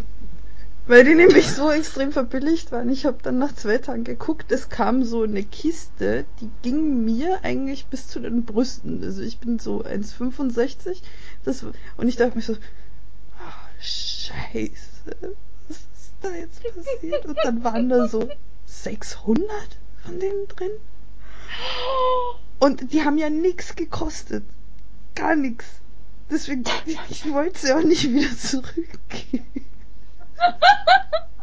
Dazu muss man sagen, ich bin schlecht in sowas, also trinken und bestellen, weil ich auch mal der Meinung war, das habe ich dir, glaube ich, schon mal erzählt, ich müsse auf Amazon um 4 Uhr morgens ein Bettsignal bestellen. Das, das hat 4 ja. Euro gekostet und mein betrunkenes Ich war der Meinung, das wäre Originalgröße. Fragt einfach nicht. Seit damals steht neben Lego Batman so ein ungefähr 5 cm großes leuchtendes Bettsignal auf meinem Schreibtisch. Ja. Aber das ist, ähm, mein Problem ist ja, ich habe ein Riesenproblem mit, ähm, mit Maßen. Also wenn irgendwo steht, ja, das ist so und so groß, ich kann es mir nicht vorstellen. Ich habe keine Vorstellung davon, wie groß das ist. Und ich brauchte einen äh, Paketbandabroller. So, die sind ja meistens so, so, so, keine Ahnung, so ein bisschen faustgroß mit ein bisschen Handarm dran. Und ich denk so, boah, dieses Teil, das kostet nur zwei Euro, ja. noch mal was, sonst kostet die 20 Euro und bestell das. Und ich meine, Ingrid, du kennst es, ne? Es, es ist ein Paketbandabroller, aber er hat die Größe, dass das Paketband eigentlich nur ein Tesa-Abroller ist. Es ist mini klein, es ist halt, keine Ahnung, zwei. Hier ist mein Metermaß. Warte. Zehn, zehn Zentimeter ist es ungefähr groß. Es ist super herzig, aber. Ah. Also da seht ihr was oder ihr hört, was im Hintergrund Verlage für seltsame Dinge machen. Ja, aber es ist auch wirklich, weißt du, an alles, äh, ich mache das ja mittlerweile so, dass ich mir wirklich aufschreibe, welche ja. Produkte ich wo gekauft habe und dann gucke ich einfach nach der Artikelnummer, die Artikelnummer da ein und im Idealfall kriege ich das richtige Produkt wieder. Ähm, das funktioniert ganz gut mittlerweile. Ja, so ein Problem ist halt auch, tagsüber mache ich die Sachen, für die man konzentriert sein muss und dann denke ich mir, ah, nicht, dass ich so viel trinken wird, aber ich denke mir dann, ah, beim Bier am Abend reicht das, wenn ich Kuverts bestelle. Wie schwer kann es denn sein? Ja. Wie schwer kann das sein? kann das sehr schwer sein. Aber eigentlich hast du ja eine gute Investition getan. Du hast für relativ wenig Geld relativ viel Masse ja, aber bekommen. Mir so wie dir. Das ist der Grund, warum noch welche übrig sind. Es haben Leute dann dickere Bücher bestellt, es haben Leute zwei Bücher bestellt es äh, ja. war nicht das Produkt, das ich 600 Mal gebraucht hätte. Es ist dann halt eine Langzeitbestellung. Ja, ja aber ich, ich kenne das. Ich kenne das. Ja, sowas passiert. Ja, das, das macht überhaupt nichts, daran wird der Verlag nicht zugrunde gehen. Nein, vor allem weil es ja so preiswert ja, war. Ja, unfassbar. Ein Stück, zwei Stück, drei Stück, vier Stück, ja. fünf Stück. Ja, mir fällt es normalerweise dann am Preis auf so, hm, es könnten irgendwie viele sein. Ah, nein. Hm. Nee. Ja. ja. Herrlich. Super gut. Super gut. Ja, sowas passiert und es ist total in Ordnung. Ich und ich glaube, es, ich meine, stell dir vor, du hättest was bestellt, was du gar nicht verwenden ja, kannst. Ja, das wäre ultra scheiße gewesen. Zum Beispiel das. In der falschen Größe oder so. Ja, aber das Bettsignal ist wenigstens niedlich. Du hast das manchmal auf ja, Messen ich, mit. Ich, ich hätte es trotzdem lieber in Originalgröße Wo hättest du es denn hingestellt? Ja, das frage ich mich auch bis heute, was ich mir da eigentlich gedacht habe. Ich, ich kann es wenigstens auf meinen Balkon stellen. Ja, ich könnte es in den Innenhof stellen, zur Belustigung der Nachbarn. Oh, und du könntest dann das, das Signal an die Wand strahlen. Ja. Oder bei unbeliebten Nachbarn ins Schlafzimmerfenster rein. ja, so sind so wir. Sind wir. Für Leute, die ähm, zum ersten Mal dabei sind, das ja, so sind leid. wir. Gar nicht. Nein. Sorry, not das ist, sorry. Wie ich letztens auf Twitter geschrieben habe. Ich muss einfach viel offensiver werden. Mit manchmal geht's mir halt auch einfach nicht gut und manchmal bin ich absurd und ja. manchmal bestelle ich betrunken Bettsignal. Ganz einfach, die voll viele Leute glauben am Anfang, ich wäre todesseriös, weil ich sehr geehrter Herr, sehr geehrte Frau ich kann das schon auch, ja. Aber im Endeffekt bin ich ein merkwürdiger Metal-Hippie, der an seinem Stand steht und in dem merkwürdigen Dialekt versucht, Bücher zu verkaufen. Und die Leute lieben dich dafür. Das, das ist süß, danke. Es gibt sicher auch Leute, ja. die das ganz verstörend finden. Das ist okay. Ich bin auch oft verstört. Also. Erinnerst du dich noch an die erste Buch Berlin? das, das klingt jetzt wieder so, als wäre ich da betrunken. Jein. Nein, doch, doch, ich weiß, dass du dich ja, noch ja. daran erinnerst. Und zwar, wir, wir standen nebeneinander. Und man muss sich das vorstellen, die erste Buch Berlin war noch mini klein. Die hatte 60 ausstellende es war Verlage. Wie Kindergarten-Turnhalle. Ja. Genau, es war, es war in der Turnhalle, es war tatsächlich, nee, es war nicht in der Turnhalle, es war in der mhm. Aula von der Hochschule für Wirtschaft und Technik oder so in Berlin. Und Ingrid und ich standen nebeneinander mit unseren Ständen. Und wir haben praktisch die gleichen merkwürdigen Autoren bei uns gehabt, Autorinnen. Und in, in unserem Rücken stand der Amrun Verlag, deswegen die heilige Dreifaltigkeit der ja. Fantastik. Und der hat natürlich ständig, ich will jetzt nicht sagen, dass wir ständig am Trinken sind, das ist, aber er hat halt Schnaps ja, dabei. Ja. Und wir hatten Spaß. Ja, wir, wir sind nicht ausgeartet oder so, wir hatten einfach Spaß. Und die Leute haben bei uns gekauft. Und das ist schön. Und uns gegenüber, also Amrun bei uns im Rücken, aber uns gegenüber standen ich weiß nicht mehr wer, aber ein extrem seriöser Menschen Verlag. Also wirklich Menschen im Anzug, Frauen im, im Kostümchen und die haben bitterböse zu uns rübergeschaut. Ja. Bitterböse. Und die haben praktisch jeden Kunden, der bei uns stand und ein Buch gekauft hat, mit Blitzen und Blicken durchbohrt. Und das war dann so der Moment, wo ich mir dachte, ja, ja, bei euch bleibt keiner stehen. Ja. Oder fast niemand. Die Leute gucken und sind weitergelaufen. Und bei uns sind halt die Leute stehen geblieben. Und wir haben die Leute auch dazu gebracht, stehen zu bleiben, weil wir mit ihnen kommuniziert haben, weil wir ihnen Bücher in die Hand gegeben haben, gesagt haben, hey, das könnte Sie interessieren, das ist unser Programm, das machen wir. Haben Sie Interesse? Können wir Ihnen was anbieten? Können wir Sie, hier gibt's Schnaps, ja. was auch immer. Ähm, und das, das funktioniert. Und ich, ich sehe das bei seitdem wirklich bei jeder Messe. Du hast entweder die Leute, die hinterm Stand sitzen und nichts tun oder mit ihrem Handy daddeln oder jeden böse angucken, der vorbeikommt. Oder du hast halt, ja, Leute wie uns, die hinterm Stand stehen oder vorm Stand stehen und sagen, hier Bücher, könnte Sie interessieren? Interessieren Sie sich für Fantastik? Interessiert Sie das, das, das, das? Ja, nein? Okay, weitergehen oder hier Buchempfehlung. Und wenn ich dann halt manchmal von Verlegerkollegen höre, ja, die Messe war so doof, niemand wollte was kaufen, wo ich mir denke, ja, kein Wunder, du sitzt hinter deinem Verlag, Verlagstisch, daddelst mit deinem Handy rum, tust nix, guckst die Leute böse an, ja, ich würde bei dir auch nichts kaufen wollen. Wir haben eine gute wollen. Zweiteilung gefunden, weil wir gemerkt haben, Leben ist halt mal absurd und braucht beides. Also Michael, mein Verlagsfährich, ja. er sitzt meistens und liest selber was oder lernt was oder tut irgendwas mhm. und ist eher im Hintergrund, was gut ist für die Leute, die nicht angequatscht werden möchten, die einfach Bücher zu ihm hintragen und er kassiert dann. Und ich mhm. stehe halt seitlich oder vorm Stand und mache das Entertainment-Programm für die Leute, die es brauchen möchten. Und so haben wir uns das ja. ganz gut aufgeteilt und ich merke, es läuft halt besser, seit das so ist. Weil es gibt halt mhm. Leute, die wollen in Ruhe gucken, die wollen nicht angequatscht werden. Für die reicht mhm. das. Und ja. Ja. Ähm, ich fahre tatsächlich das System, was man in, ähm, ich sag jetzt mal, in guten Warenhäusern bekommt, wo einfach ein Verkäufer auf einen zukommt und sagt, ja. kann ich Ihnen helfen? Und wenn du dann sagst, nee, ich möchte nur gucken, dann ja, in Ruhe lassen und gucken lassen. Äh, ich weise darauf hin, Sie können in jedes ja. Buch reinschauen, Sie können jedes Buch in die Hand nehmen, durchlesen, ein bisschen reinblättern und dann ist das okay und dann lässt man die Leute in Ruhe und ansonsten, wenn dann die Leute sagen, ja, sie können mir helfen, ich, äh, ich suche das und das für eine Freundin, die liest das und das und so, dann berät man. Ja, ich, mir, mir blutet da gerade wegen der Krise ein bisschen das Herz, weil ich habe vor einem halben Jahr festgestellt, es gibt jetzt in A3 und A4 so kleine Roll-Ups. Und ich habe schon eins designt, einfach wo drauf steht, ähm, wie kann man bei uns bezahlen? Welche Sprachen mhm. sprechen wir? Man darf alle Bücher oh. anfassen. wir sind da, wenn Fragen gewollt werden und man muss nicht kaufen, um bei uns am Stand zu stehen.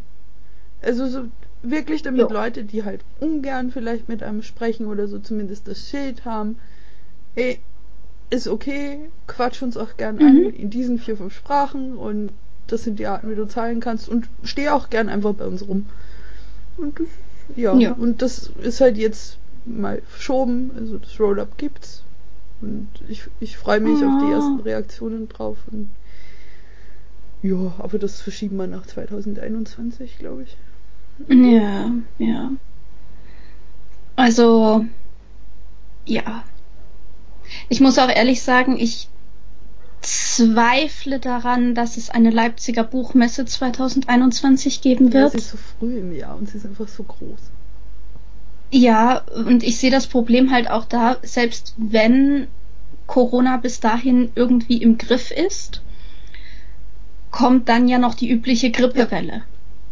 Und wenn sich Corona dann mit der Grippe irgendwie kombiniert vermischt tut, keine Ahnung, ich bin keine Virologin, ich habe keine Ahnung davon, aber wenn das irgendwie miteinander kollidiert und dann relativ früh im Jahr, also wie immer im März, die Leipziger Buchmesse ist, die ja ohnehin schon so eine Virenschleuder ja. ist, da bin ich wirklich nicht sicher, ob ich da dabei sein will. Ja, das ist ja auch das, ich glaube, wir haben es mal angeschnitten gehabt. Das ist auf Messen sowieso so, wir fassen Geld an, wir fassen Leute an, wir äh, touchen Bücher an und sonst irgendwas. Von denen, die am Stand stehen und auch von den AutorInnen, es sind viele krank, sowieso nach Messen. Du, mhm. du kannst es nicht vermeiden. Ja. Irgendjemand rotzt rum, irgendjemand spricht ein bisschen feuchter, irgend, irgendwas ist. Mhm. Ähm, ich sag nur vor drei Jahren am Bukon, Verlagsfährig und ich waren krank. Die Anfahrt war schon relativ unlustig, aber du gehst halt trotzdem hin. Das ist mhm. wahrscheinlich auch was, was sich in Zukunft ändern wird. Das ist so, wie man halt nicht krank ja. zur Arbeit geht, wird man dann halt auch nicht mehr krank auf Messen fahren. Richtig. Und deine Bücher schickst du mir und ich mache deinen Stand und für dich mit. Ja, genau so. Und das ist total Richtig. okay. So. Ja. Die andere Frage ist, also das ist jetzt, was ich von, von Kollegen mal gehört habe, stellt euch den Bukon doch mal vor, so mit, mit der Hälfte der Stände und viel mehr Platz dazwischen und jeder trägt Maske und Handschuhe und so. Wo ich mir denke, nein, will ich mir nicht vorstellen. Das ist, da will ich nicht äh, hingehen. Ich meine, also, das, das mit der Maske ist natürlich ein Argument. Ich, ich finde das äh, nicht oh. schlimm. Also ich habe mir ja selber welche genäht. Und, und mhm. das ist okay. Also ich habe da für mich einen Kompromiss gefunden, dass ich sage, muss mein Schleim nicht überall rumverteilen. Und nein, nein, das, das ist nicht das Problem, was ich habe. Ich habe kein Problem mit Masken. Mhm. Ich trage die ja auch. Und es ist ja auch richtig so und es ist wichtig so. Das Problem, was ich habe, ist, möchte ich auf ja. so eine komplett reduzierte Messe gehen? Möchte ich da mit, mit Handschuhen und, und, und Maske und Sie dürfen die Bücher auch nur anfassen, wenn Sie eine Maske und Handschuhe auf anhaben? Ich bin, keine Ahnung, in zweieinhalb Meter Abstand zu dir, weil du ja immer neben mir stehst. Man kann mit den Kunden nicht richtig kommunizieren, weil ja doch durch die Maske ein bisschen die Sprache auch gehemmt ist. Natürlich würde das ja. funktionieren aber ob man das dann so durchziehen Zumal möchte. für mich ist der ist Knackpunkt, findet der Bukon statt, wenn Frankfurt nicht stattfindet. Ja, das ergibt keinen Sinn. ganz im Ernst, so von ja. meinem Gefühl her, was bei mir am Stand aufschlägt, sind halt gerade an diesem Samstag Leute, die sich von der Frankfurter Messe ein bisschen erholen. Weil es kleiner ja. ist, weil es netter ist, weil es ruhiger ist und sonst das. Und wenn Frankfurt nicht ist, fahren genug Leute extra wegen dem Bukon. No offense, aber nein, es war und ist traditionell und das hat seinen Sinn. Eine Parallelveranstaltung von der Frankfurter Messe. Ja. ja. Bukon ist jetzt natürlich nur einer der vielen kleineren Messen, Cons. Gibt ja noch viele andere, wie die, keine Ahnung, ja. Feencon etc., die ja eine ähnliche Größe haben, Space Days und wie es alles heißt. Ja, die Frage ist halt, möchte man das so durchführen? Und was man auch bedenken muss für die Veranstalter, die da vielleicht etwas einnehmen möchten, ist halt die Frage, wenn man das Ganze, also jetzt auch eine große Messe wie die Frankfurter Buchmesse, wenn man das alles mit der Hälfte oder einem Drittel der, der Stände durchführt, dann werden die Stände aber dreimal Ja. so teuer. Und vor allem, wer darf dann hin und wer nicht? Und da sehe ich Ja. schon wieder die Befindlichkeiten hochkochen. Oh, ne, und Ja. mein Verlag Oh. nicht und Dings. Ja klar, ich freue mich auch, wenn ich am Buchhorn darf. Ich weiß, die haben genug Bewerbungen, die müssen mich ne nicht nehmen. Ja. Aber wenn nicht, dann ist halt so. Das ist äh, Ja. ja. Es ist auch scheiße, Ja. die Leute nicht zu sehen für ein Jahr. Weil realistischerweise sehe ich jetzt Leute über ein Jahr nicht. Das bist du, das Mhm. ist unser lieber David, das ist Fabian, etc. Es, es gibt Leute, die ich Mhm. noch länger nicht sehe, weil sie vielleicht einmal irgendeine Messe ausgelassen haben. Aufgrund irgendwelchen Ja. Dingen. Und das ist schade. Aber ganz ehrlich, wir werden es überleben. Und das ist halt so das ja, Wichtigste, natürlich. dass wir alle halt so fit wie möglich sind und dann irgendwann mal wieder in, in, in die Gänge kommen können. Mhm. Aber wenn ich wieder in die Gänge kommen möchte, dann möchte ich das gerne wirklich in einem sicheren, in einer sicheren Umgebung machen können. Ich möchte nicht auf Biegen und Brechen eine Messe durchführen, wo nicht zumindest ansatzweise eine Ja. Sicherheit gegeben Und ist. mich Pessimistin, aber ich, mich macht das Verhalten von den Leuten gestern sehr skeptisch. Also wenn ich den Fotos trauen und glauben darf, diese ewig langen Schlangen Mhm. und dieses Gewusel und ich merke es ja auch von meinem Fenster, es wird wieder lauter und die Leute haben die Masken Mhm. falsch oder nicht auf in den öffentlichen Verkehrsmitteln. Und solche Sachen. Es kann schon sein, dass wir alle das Glück unseres Lebens haben und nichts passiert. Ich glaub's aber nicht. Mich regt's auch auf, hier in Deutschland. Also dieses, ich hatte da neulich erst mit jemandem drüber geredet und habe gesagt, pass auf, sobald auch nur ansatzweise da- das Wort auf Lockerung kommt, die schmeißen alles von sich und verhalten sich genauso scheiße wie zuvor. Und genau das ist meiner Meinung nach jetzt eingetroffen. Wir haben die Zahlen noch nicht, das kriegt man ja erst immer zwei Wochen später, wie es dann ausschaut. Aber ich glaube, dass da ich glaube, dass da ein Riesenchaos passieren wird.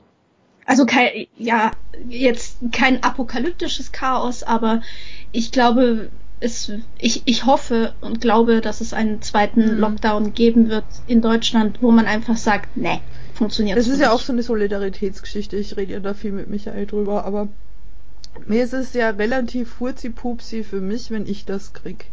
Ich habe gute Chancen, dass ich da okay wieder rauskomme. Ich meine, Pech kann man immer Mhm. haben, aber ich glaube trotzdem, dass meine Chancen besser sind als die von dem 70-Jährigen oder sonst irgendwas.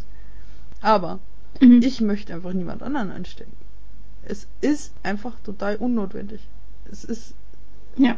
völlig und äh, ich ich habe schon ein schlechtes Gewissen, wenn ich jemanden falsch stupfe und der einen blauen Fleck kriegt oder sonstiges. Ich möchte niemanden auf dem Gewissen haben, nur weil ich es nicht zusammenhalten konnte. Ja, so Das geht's ist- mir auch. Und da ist auch der, der Vergleich halt, ich bin zum Beispiel ein extremer Nachtmensch eigentlich. Weiß aber wegen Mhm. Broterwerb und weil halt die Welt so funktioniert, wie sie funktioniert, muss ich halt früh aufstehen und dann meine Arbeit machen und dann halt wieder früh ins Bett gehen. Das wäre aber nicht natürlicherweise das, was ich bevorzuge. Hm? Mhm. Für mich war jetzt der Lockdown quasi so ein bisschen Entspannung, weil der Druck war raus im Endeffekt. Andere Mhm. Leute, also und ich muss ja dieses unnatürliche Ding 40, 50 Jahre meines Berufslebens machen. Das wird von mir erwartet. Mhm. Einfach mal so. Und ich glaube, es gibt einen Haufen Leute, die so drauf sind. Andere Mhm. machen das jetzt zwei Monate anders und drehen völlig am Rad. Ja. Ja. Also ich habe da ja den Vorteil, wie gesagt, ich mache Homeoffice seit drei Jahren oder jetzt im dritten Jahr. Und klar, theoretisch könnte ich sagen, ähm, ich sitze hier im Pyjama und hack mein Zeug in die Tastatur und niemanden Scherz außer meinem Kater und der beschwert sich nicht. Aber ich stehe halt trotzdem, ich stehe auf zwischen sechs und sieben Ja, wir Uhr. treffen uns morgens manchmal auf WhatsApp. Das ist, ja. Ja, genau. Dann, ähm, dann arbeite ich für meinen Verlag, dann arbeite ich ab 10 Uhr für meinen Brotjob. Dann habe ich um 12 Uhr Mittagspause und ich glaube bis 15 Uhr arbeite ich an meinem Brotjob weiter und ab dann mache ich entweder Feierabend oder ich mache noch was für meinen Verlag, je nachdem wie viel ansteht. Und das funktioniert. Das funktioniert gut. Und ich, ich bin halt jemand, ich brauche das auch. Ich brauche diesen jeden Tag der gleiche Ablauf. Ich kann auch nicht irgendwie montags so und dienstags anders jeden Tag. Ah, ist das eklig, Entschuldigung. Ich bin voll ekelhaft. Ich bin so ein, keine Ahnung. Ich weiß nicht, wo das herkommt. Ich kann es voll ähm, verstehen, aber, aber mir tötet das das Hirn. Ja. Ja, guck's an, mir hilft's. Weil äh, früher war es halt so, da habe ich noch, in, wo ich noch nicht Homeoffice gemacht habe, wo ich noch äh, zwei, drei Tage irgendwo gearbeitet habe. Ich habe für den Verlag gearbeitet, bis ich umgefallen bin. Ich bin morgens aufgestanden, habe angefangen zu arbeiten, bis ich müde ja. geworden bin und bin ins Bett gegangen. Keine Freizeit, kein gar nichts. Und jetzt habe ich tatsächlich, ich sag's mal so, ich habe ähm, terminlich vereinbarte Freizeit. Ja. Und das klingt merkwürdig, aber es funktioniert. Und es gibt keine komischen Zusammenbrüche mehr, es gibt keine Überarbeitung mehr. Und trotzdem kriege ich meinen Scheiß gebacken. Da, davon bin ich leider weit entfernt im Moment, weil ähm, bei mir ist es gerade das Gegenteil. Also ich auch, ich stehe um 6 Uhr auf und dann gehe ich duschen und dann esse ich mein Frühstück. Und ich arbeite halt dann von 8 bis 14 Uhr in meinem Brotjob. Mhm. Fahre wieder nach Hause, esse was und dann eigentlich arbeite ich für den Verlag so grob 15.30 bis 16 Uhr, bis ich müde werde. Ja. Und ich weiß, dass das nicht gut ist, aber alles andere wäre auch nicht gut. Und da habe ich für mich noch kein, mhm.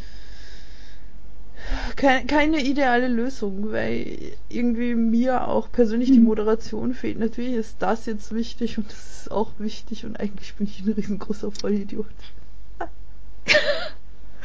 ja. Ja, aber den, den Weg muss jeder für sich finden. Ja. Das ist, vielleicht probierst du es ja mal mit ähm, äh, ein, eingetragenen Freizeiten. Ja, die habe ich äh, ja auch also aufgrund der, äh, der, der Liebe zu meinem Privatleben und zu meinem Partner. Wochenende halte ich gut. konsequent. Also wenn nicht der totale das technische Notfall ist oder irgendwas, dann ziehe ich das auch durch. So mhm. ähm, Ausnahmen natürlich immer wieder so Ende von Ausschreibungen oder sonst irgendwas, ja. Aber ja. So, so, im Gro habe ich ein Wochenende. Das Und ist gut. Das ist schon mal eine, eine feine Sache. So. Also das hatte ich zum Beispiel früher auch nicht. Ich habe auch die ja, Wochenenden durchgehabt. Also beinhart. Also ja. sonntags auch ja. 6 Uhr morgens hingesetzt und ja, also für all diejenigen unter euch, die das jetzt überhaupt nicht nachvollziehen können. Das Problem ist, glaube ich, meiner Meinung nach, wir lieben ja. unseren Job. Und wenn du deinen Job liebst und wenn du deinen Job gerne machst und wenn du da richtig aufgehst, dann bist du auch bereit, sehr, sehr, sehr, sehr, sehr, sehr, sehr, sehr viel dafür ja. zu arbeiten. Und das Problem ist, dass du dich in dem Moment, wo du merkst, so geht's nicht weiter, weil ich mich körperlich kaputt mache, in dem Moment musst du versuchen, dich zu stoppen. Und das ich glaube, dass dieses Problem haben zum Beispiel Leute wahrscheinlich nicht, die in einem Beruf arbeiten, der ihnen keinen ja. Spaß macht. Also die halt irgendwo arbeiten müssen, ihre Stunden absitzen oder abarbeiten müssen und dann nach Hause gehen und sagen, yeah, ich habe es heute wieder geschafft. Von dem Geld, was ich jetzt diesen Monat verdient habe, kaufe ich mir ein neues PlayStation-Spiel und kann PlayStation spielen, weil das ist, was mir Spaß macht oder irgendwas anderes. Kauf mir eine Katze oder einen Hund oder was auch immer. Und bei uns ist es halt das umgedrehte Problem, dass wir unseren Job zu sehr mhm. lieben und zwar so sehr, dass wir uns äh, im schlimmsten Fall zu Tode ackern. Das will natürlich keiner. Ich glaube, es hat sich auch noch nie ein Verlag zu Tode geackert, äh, ein Verleger oder eine Verlegerin zu Tode geackert, aber es, es kann schon sehr auf, auf die, ja, auf die ja. Gesundheit gehen. Weil wir bezahlen uns ja auch nicht. Ja. Das klingt immer viel drastischer, wenn man es ausspricht. Das ja. ist halt so. Keiner bezahlt uns Nein, das. Nein, ne? es, es ist total nice, zum Beispiel, wenn ich auf ein 12-Euro-Buch Trinkgeld krieg. Weil das ist unter Umständen mhm. auf der Messe die einzige Bezahlung, die ich als Verlegerin in den letzten zwei Jahren hatte. Ja, aber es, es ist ja auch nicht schlimm. Also schlimm ist wirklich, wenn das Privatleben drunter leidet. Und da bin ich halt ja. wirklich ein Depp in dem Sinne, dass, dass ich das halt ähm, oft übersehen habe. Also man guckt dann halt immer so ein bisschen zurück und sieht halt manche Szenen vor seinem Auge vorbeiziehen und sagt, ja, das hätte nicht sein müssen. Da sind Menschen auf mhm. der Strecke geblieben und da sind äh, Freundschaften auf der Strecke geblieben und ja, aber das ist so. In Zukunft besser machen und ja. Genau, im Idealfall lernt man daraus. Und das ist dann gut. Oder auch nicht. Und man bleibt halt so doof, wie man ist. Also, das, ja. da muss man dann damit leben. Jo. ich meine, richtig, also das klingt jetzt wieder total absurd, richtig gemerkt, wie viel ich arbeite, habe ich, als ich letztes Jahr den Joker-Film geguckt habe. Äh, ich weiß nicht. Aber. Keine Spoiler, ich habe den ich noch nicht, gesehen. Ich weiß nicht, ob Michael gelacht hat, weil er den Film lustig fand, oder wer es lustig fand, wie ich über Szenen lacht, die gar nicht lustig sind. es haben ohne Scheiß mich nach dem Film Leute angerufen. Ingrid, ich mach mir Sorgen.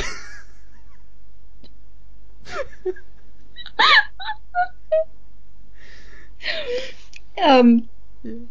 Es gibt eine wunderschöne Szene in der Filmgeschichte, bei der alle Menschen oder die meisten Menschen, die ich kenne, die nichts mit Buch und sonst was am Hut haben, ganz schockiert sind und wo ich einfach denke, oh mein Gott, ich fühle mich zum ersten Mal in meinem ganzen Leben mit einer Filmfigur wirklich komplett übereinstimmend. Ähm, der Film heißt Cloud Atlas, basiert auf einem, du weißt gar, ich sehe es dir an, du weißt genau, welche Szene ich meine. Ähm, basiert auf einem tollen Buch, bitte lesen, ist super schön, wurde verfilmt, sehr äh, hochkarätig. Ich mag den Film, viele andere nicht. Auf jeden Fall ähm, kommt in diesem Film ein Verleger vor, der das Buch eines, äh, sagen wir mal, Proleten rausgebracht hat. Das Buch ist super scheiße und es gibt eine, eine, eine Buch-Release-Party in einem Penthouse ganz, ganz weit oben und es kommt ein, Ingrid lacht sich hier zu Tod. Sie weiß genau, was kommt. Und es kommt halt ein Buchkritiker und der Buchkritiker und der Autor treffen aufeinander. Und es endet, sorry für alle, die den Film nicht gesehen haben, es ist jetzt ein Riesenspoiler, es endet praktisch damit, dass der Autor sich nicht mehr zu helfen weiß und so aggro ist, dass er den Blogger, also den Rezensenten nimmt und über die Brüstung schmeißt und mehrere Stockwerke er auf dem Boden aufkommt und es gibt einen riesen Splatter Blut. Und nach dieser Szene geht der Autor halt an die Bar und bestellt einen Tequila. Und dann geht es Schnitt und es, die Kamera fährt zu dem Verleger und der Verleger grinst und, und im Off wird so gesagt, ja, und ich wusste, das war schlimm, aber das Geld, das ich machen würde. Und ich dachte, ja, Mann, ich weiß, was du meinst. Genau das. Ich habe mich nie in meinem Leben so stark mit, mit einer Figur identifiziert wie in dem Moment. Es ist so schrecklich, weil wenn du dir vorstellst, oh mein Gott, jemand, mein, mein Auto hat gerade jemanden ermordet, oh mein Gott. Aber es ist so relatable. Ja. Es ist so wahnsinnig relatable. Ich hatte die Szene vor Augen das ist ja genau, das ist ein kleinerer Spoiler, aber beim Joker-Film, ich meine, es geht ja darum, er macht einen, einen scheiß Job halt, um sich irgendwie über Wasser zu halten, so als Clown verkleidet und dreht da irgendwelche Werbeschilder. Mhm. Und durch verschiedene Irrungen und Wirrungen wird er halt rausgeworfen aus der Firma. Und in der Firma hängt so ein, so ein Stempelgerät für die Arbeitszeit. Und nachdem er gekündigt ist, geht er dahin und zerdrischt es. Und irgendjemand fragt ihn noch, was er macht, und er sagt halt quasi ausstempeln. Ich, und ich, ohne Scheiß, ich konnte nicht mehr. Und die Leute haben schon so geguckt im Kino. Das, aber das passiert mir immer beim Joker, weil bei Batman 2, bei den Nolan-Filmen, ähm, gibt's ja die Szene, wo Heath Ledger Joker das, dieses ganze Mafia-Geld abfackelt. Hey, ich ja. wäre vor Lachen fast an meinen Nachos erstickt. Meine, meine Freundin neben mir hat mich geschlagen, damit ich aufhöre. Der ganze Kinosaal hat sich zu mir gedreht. Ich fand das so lustig in dem Moment. Ja. Das erinnert mich an den, ähm, an den letzten Twilight-Film, zu dem mich jemand ins Kino geschleppt hat. Und es gibt ja da diese, diese Szene, die überhaupt so nicht im Buch ist, aber sie haben halt diesen epischen Endkampf, wo praktisch alle Guten, alle Guten und alle Bösen irgendwie abgemetzelt werden. Und all diese kleinen glitzernden Mädels im Publikum haben geschrien und geheult und ich sitze so drin, yeah, töten, töten, töten. oh Kopf ab! Es war so gut. Es war dann natürlich am Ende nur eine Vision und bla bla bla. Das ist mein alternatives Ende für diesen Film. Ja. So schaut's aus. Aber Twilight ist auch eine Fundgrube. Also, um da noch ein Anekdötchen zu bringen, es gibt ja, ich glaube, das ist der erste Teil. Zu dem wurde ich nicht gezwungen. Ich habe es einfach irgendwann geguckt neben der Arbeit. Ne? In der Buchhaltung so ein bisschen hm, Glitzervampir. Ja. Und da gibt es die Szene, mhm. wo Bella und Edward in einem Restaurant sitzen oder in einem Café. Mhm. Und er ihr mhm. halt quasi sagt, ja, er kann Gedanken lesen. Ne? Und dann dreht er sich so den, zu den Leuten um, da sitzt ein Typ so, Geld. Das ist so eine Frau, Geld. Schaut er so an, Macht. Sex. Und dann guckt er Bella an und sagt ohne Scheiß, und bei dir nichts. und, und, ich spule so zurück und denke mir so, echt, das ist niemandem aufgefallen.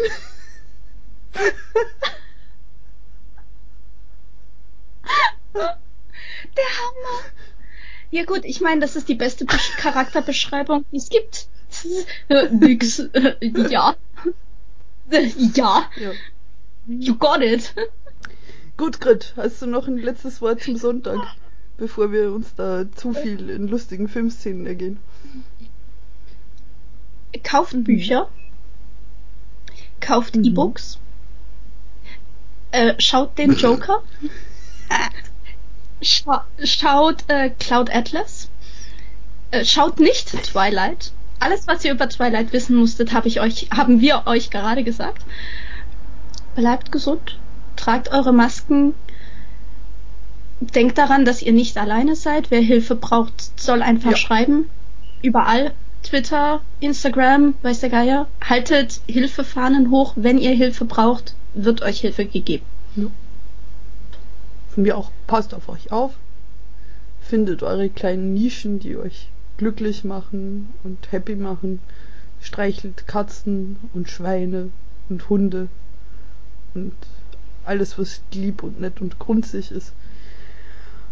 Und äh, achtet einfach auch auf eure Mitmenschen. Ich weiß nicht, trefft euch auf ein Bierchen im Skype, hört einen Podcast, rastet auch mal aus, rennt in Unterhose durch die Wohnung, weil ihr könnt. Tut euch ja. Gutes. Es kann ein Buch sein, es muss aber nicht. Berichtet uns von den wilden Abenteuern, die ihr in, äh, in euren Wohnungen erlebt und ja. Gut, dann sage ich ciao, ciao. Ja. Danke fürs Zuhören. Und, und bye bye aus Salach. Ciao.